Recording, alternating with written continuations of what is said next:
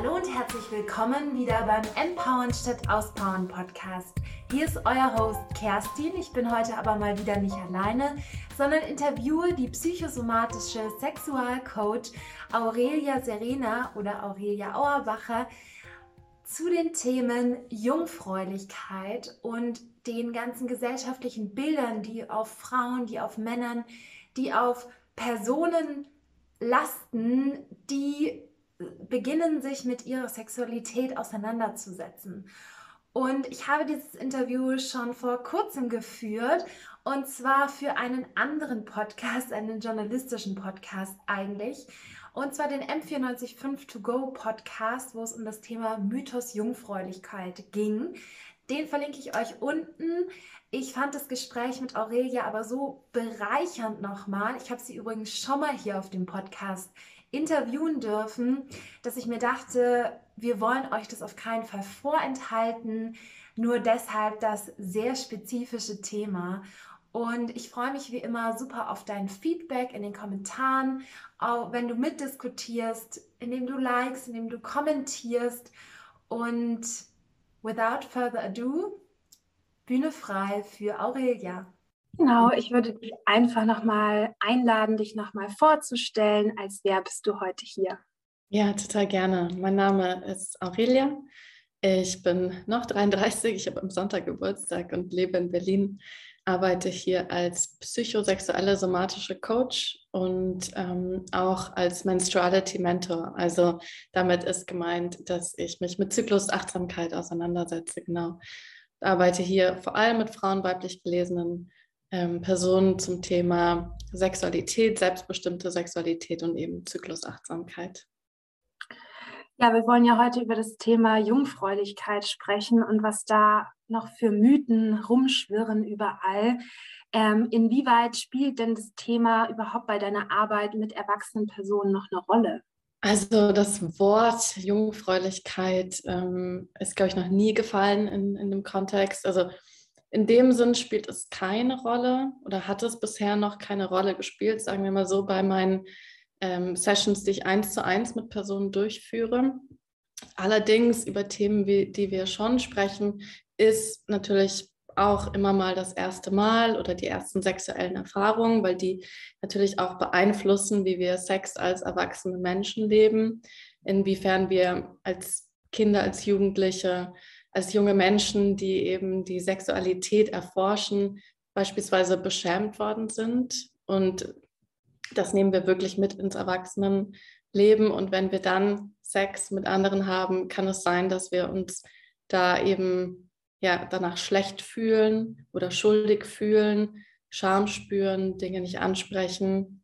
Also das ist vor allem Thema, genauso wie auch Mythen an sich. Und ein Mythos ist ja auch, dass Sex Penetration ist. Also Sex wird auch so dargestellt, dass wir nur dann Sex haben, wenn wir praktisch die Penetration von Penis in Vagina haben.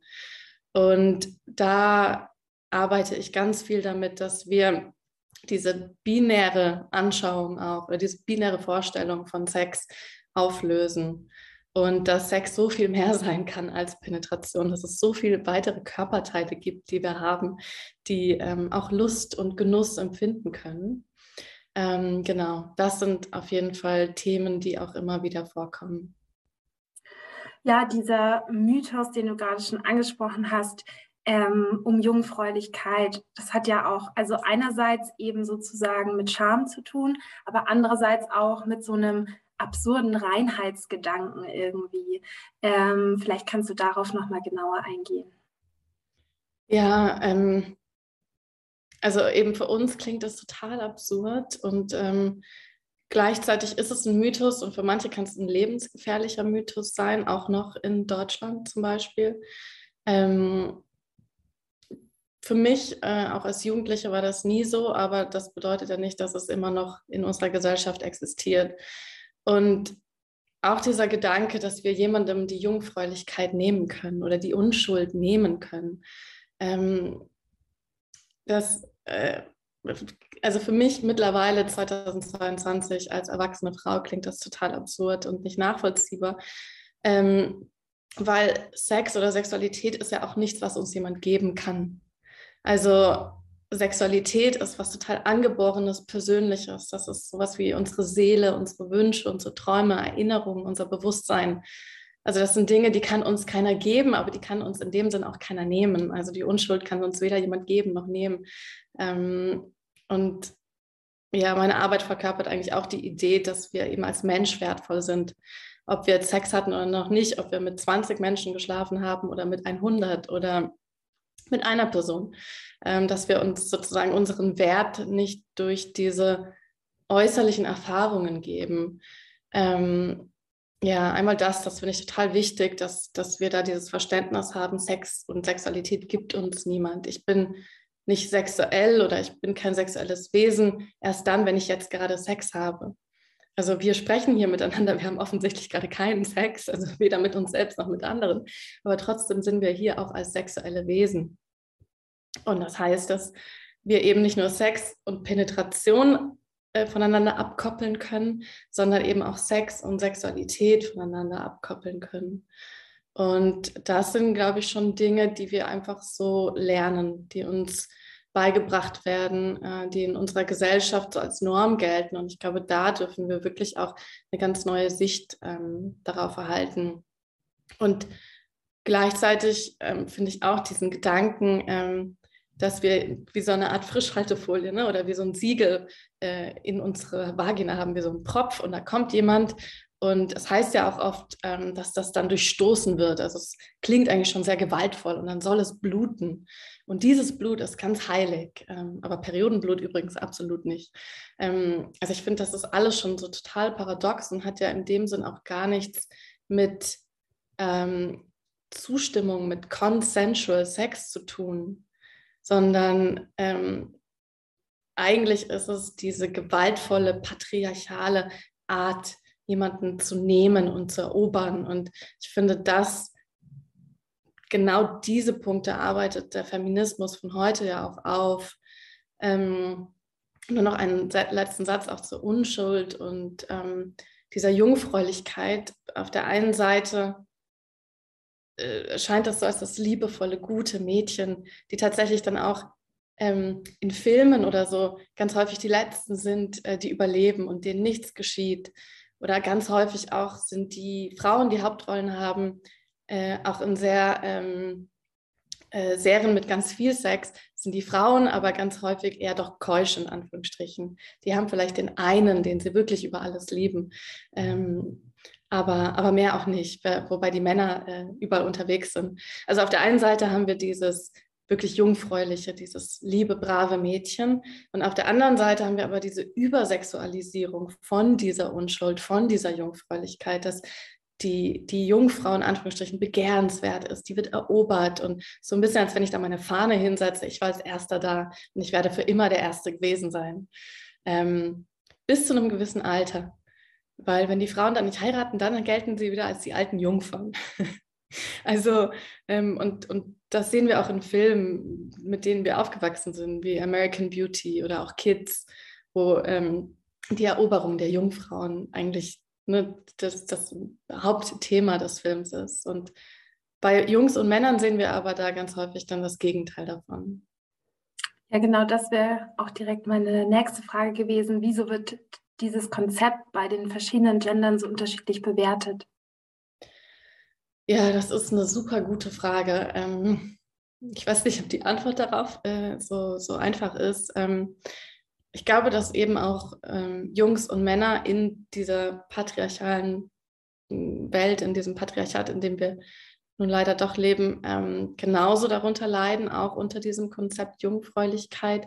Anders vielleicht. Ähm, auf die wird sehr viel Druck ausgeübt, eben möglichst schnell, möglichst jung sexuelle Erfahrungen zu machen. Also das Gegenteil von jungen Mädchen eigentlich. Ähm, und dass sie vor allem dann auch diese Erfahrungen machen und darüber sprechen und allen erzählen, wie, wie aufregend das war und ähm, teilweise vielleicht auch ähm, ja, was sie da auch so für sich rausgenommen haben. Also es hat wenig eigentlich wieder mit diesem zustimmenden, liebevollen Sex oder dieser Verbindung zwischen zwei Menschen zu tun, sondern eher diesen Eroberungsgedanke, der auch sehr viel Druck bei Jungs und Männern auslösen kann, da vielleicht auch dann zu lügen und zu sagen, man hatte all diese Erfahrungen, die man eigentlich überhaupt nicht hatte. Und äh, ich kenne auch einige Männer in meinem Alter, also in den 30ern oder auch jünger, die wirklich dann, als sie 14, 15, 16 waren, von ihren Vätern mit in ein Bordell genommen worden sind, wo ihnen dann von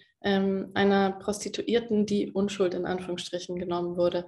Also wo die, die Männer dann mit den männlichen Freunden die, die Jungs sozusagen da initiiert haben, was eigentlich auch ganz furchtbar ist und auch nicht diese keine selbstbestimmte Sexualität ist, weil eben auch keine gesunde Verbindung zur Sexualität hat. Ähm, also auch Männer können darunter sehr leiden. Und gleichzeitig sehen wir aber auch diese Beschämung weiblicher Sexualität, diese Stigmatisierung überall. Mag es eben noch in der Bibel sein, ähm, wenn wir uns die letzten Jahrhunderte anschauen, äh, aber genauso noch heutzutage. Es wird ja immer noch von dem Schambereich der Frau gesprochen, von den Schamhaaren, den Schamlippen. Also allein schon Sprache ist so wichtig und da wird uns sozusagen da schon gesagt und gezeigt, wie, ähm, ja, wie schamhaft dieser Bereich ist. Und ähm, gleichzeitig wird uns diese Lustlosigkeit aber auch anerzogen und von Frauen ja gleichzeitig irgendwie auch erwartet. Ähm, gerade wenn wir junge Mädchen sind, also im Alter von drei, vier, fünf Jahren, fangen wir normalerweise, ne, hat man ja auch diese ähm, natürliche sexuelle Neugierde, äh, andere Körper zu sehen, andere Männer- und Frauenkörper nackt zu sehen. Und man merkt dann vielleicht, oh, ich berühre mich da und das fühlt sich gut an. Und da wird bei, bei Jungs ja häufig gesagt, ah ja, guck, der fasst sich schon wieder an und dann wird da irgendwie vielleicht ein bisschen drüber gelacht, aber es wird ermutigt, die werden dazu ermutigt oder gesagt, ja, das ist ja ganz normal. Aber bei jungen Mädchen heißt es dann gleich, was machst du da? Fass dich da nicht an, das, äh, das macht man nicht, das ist schmutzig, vielleicht macht man das nur ganz heimlich. Ähm, also schon in diesen Jahren lernen wir eigentlich, dass wenn wir Lust empfinden und neugierig sind, dass es falsch ist. Und wenn wir dann in die sogenannte zweite Pubertät kommen, also im Alter von 10, 11, 12 Jahren und, und älter, und dann eben weiterhin ne, die Hormone sprießen, wir bekommen unsere Periode, die Brüste wachsen, das ist ja ganz natürlich, dass man sich dann eben für, für anderes interessiert und bei Jungs genauso. Und auch da werden die wieder ermutigt zu masturbieren, ähm, Pornos zu schauen und ähnliches. Auch nicht alle Jungs, das ist natürlich auch eine große Verallgemeinerung, aber so grundsätzlich, was wir aus dem Fernsehen kennen, ähm, ähm, wie wir ja schon in der Gesellschaft eher mit konfrontiert werden. Und bei Mädchen ist es wieder das Gegenteil. Da wird dann eben von der Jungfräulichkeit gesprochen.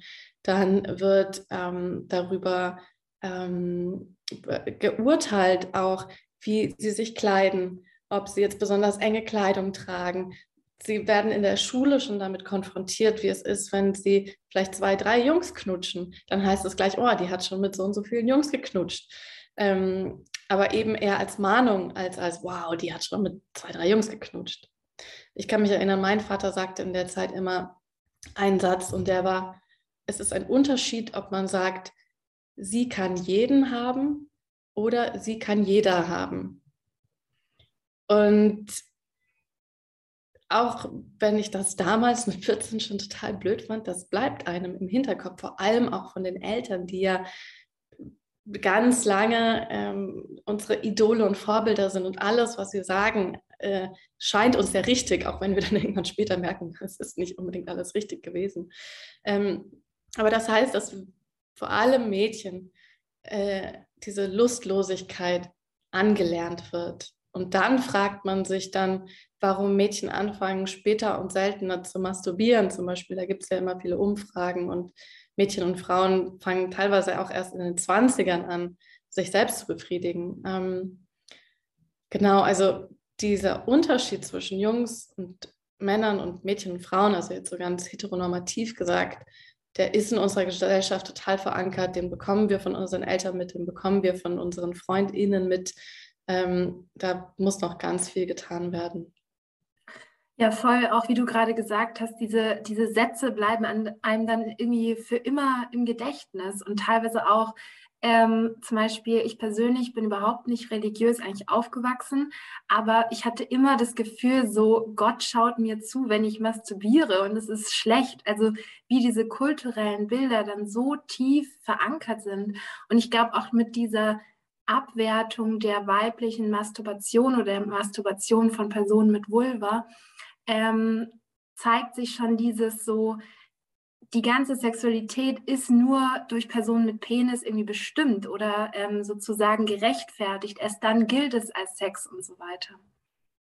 Mm, ja, und also auch das dürfen wir total neu lernen, denn eben Sex ist nicht nur Penis und Vagina und ähm, Sex zwischen zwei Frauen schaut halt ganz anders aus und auch Sex zwischen einem Mann und einer Frau muss nicht immer nur Penetration sein. Und ähm, da fällt mir auch noch ein, Jungs und Männer oder Menschen mit Penis wird ja auch sehr viel Druck gegenüber ausgeübt, dass sie zum Beispiel auch eben nur Sex mit ähm, Frauen haben wollen. Und ich sage absichtlich Frauen, weil ähm, alles andere ähm, wird auch verurteilt. Also auch da ist wieder dieser Druck vom Patriarchat da. Es ist nicht nur, dass Frauen darunter leiden, aber Frauen ähm, oder eben Menschen mit Vulva und Vagina können noch viel mehr darunter leiden, weil im Zweifel ähm, sie lebensbedroht werden oder ihr Leben bedroht wird, ja. Ja, ähm, könntest du noch ein bisschen darauf eingehen, wie diese Idealbilder, die wir jetzt schon angesprochen haben, dann sich eben auch in deiner Arbeit zeigen und wie du dann irgendwie die Leute damit begleitest, die abzulegen? Hm. Hm. hm. Ich merke, dass viele Menschen zu mir kommen, die, glaube ich, intuitiv merken, sie haben darauf keine Lust mehr. Sie haben keine Lust mehr, stigmatisiert zu werden, keine Lust mehr, verurteilt zu werden. Aber gleichzeitig schwebt diese riesige Wolke Scham über einem. Und Scham ist so auch wirklich ein Thema, was, was immer wieder zur Sprache kommt in unseren Einzelsessions, aber auch Workshops. Allein zum Beispiel, wenn man Sachen sagt, wenn man über Sex redet, wenn man Analsex sagt oder eben Penis oder ähnliches, da, da, zucken manche auch schon sozusagen innerlich zusammen, weil das sind Dinge, die sagt man doch nicht in der Öffentlichkeit. Und das ist wieder das, was das bekommen wir von klein auf angelernt. Und auch wenn wir erwachsene Menschen sind und rational wissen, wir haben alle Sex und es gehört dazu und das ist natürlich. Ähm, lebt das sozusagen noch in uns. Also das ist ein ganz wichtiges Thema, an dem wir arbeiten, ähm, diese Scham abzulegen. Und Scham ist eigentlich ein super guter Überbegriff für alle diese Themen, weil auch dieses Konzept, Jungfrau zu sein oder ähm, die Unschuld genommen, äh, dass die Unschuld genommen wurde, all diese Dinge sind auch total schambesetzt und Sex eben auch. Und das ist aber auch ein ganz großes Problem. Und auf der einen Seite bedeutet das, dass wir zum Beispiel, weil wir diese Sätze noch im Hinterkopf haben, aus Scham uns nicht selbst anfassen und nicht masturbieren oder uns nicht selbst kennenlernen. Das bedeutet aber auch, dass ich nicht weiß, was ich gut finde. Das bedeutet auch, dass ich gar nicht weiß, hm, was meine Bedürfnisse sind im Bett oder sexuelle Bedürfnisse sind. Und einmal kann ich die dann natürlich auch nicht kommunizieren, weil ich nicht weiß, was meine Bedürfnisse sind. Auf der anderen Seite ist wieder ganz viel Scham dabei, Bedürfnisse zu kommunizieren. Und ähm, das ist aber wiederum ein Problem, weil auf der einen Seite können andere Menschen keine Gedanken lesen. Ähm, andere Menschen haben das auch nur irgendwo gesehen und im Zweifel in Pornos. Ähm, wir wissen alle, dass das nicht real, realen Sex oder reale Sexualität widerspiegelt. Aber auf der anderen Seite mache ich mich dadurch auch total von jemand anderem abhängig, weil ich meine Lust, meine Befriedigung in die Hände von jemand anderem lege. Und auf der anderen Seite bedeutet das aber auch, dass ich zum Beispiel Grenzen vermutlich überschreite, weil ich eben auch nicht weiß, wann bestimmte Berührungen sich vielleicht gar nicht gut anfühlen und vielleicht auch da wieder Scham da ist, das auszusprechen. Und das kennen vielleicht ganz viele, auch von denen jetzt zuhören, dass man im Bett mit jemandem ist und dann ähm, hat man Oralsex oder die berühren einen mit den Händen und das fühlt sich nicht gut an oder es tut sogar weh, aber man sagt nichts, ähm, weil man sich eben nicht traut, weil man die andere Person nicht verletzen möchte. Und das ist eigentlich so paradox, weil man in dem Moment eigentlich selbst ähm, vielleicht sogar Schmerzen empfindet ähm, oder eben auch Unbehagen und aber dann Angst hat, die andere Person zu verletzen. Also Scham ist auf jeden Fall ein ganz großes Thema, an dem wir häufig arbeiten. Ähm, genau. Und vor allem bedeutet Scham auch, dass ähm, ich bestimmte Fantasien vielleicht gar nicht erforsche oder auslebe, ähm, aus Angst vor Ablehnung zum Beispiel.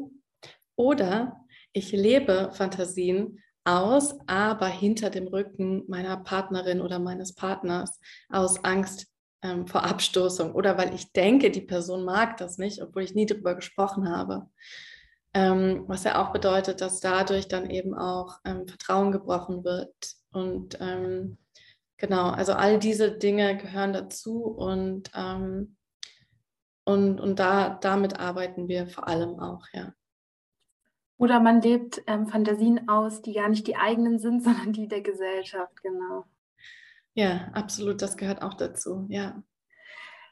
Ja, ähm, ich würde dich als letzte Frage fragen, wie kann man diese ganze Aufklärungsarbeit oder wie kann man überhaupt dafür sorgen, dass Menschen dann zu jemandem wie dir zum Beispiel finden oder zu Angeboten und zu ähm, auch schon kostenlos bereitgestellten äh, Material, wie beispielsweise einem Podcast, ähm, weil ich glaube, da ist ja die Hürde allein schon irgendwie zu suchen, so ähm, was macht eine Jungfrau aus, muss ich noch Jungfrau sein? Oder keine Ahnung, was auch immer man eben für Fragen hat, schon alleine das zu googeln oder mal sich darüber zu informieren, ähm, glaube ich, ist für viel zu wenig Menschen noch ähm, ja selbstverständlich. Hm. Und ja, absolut.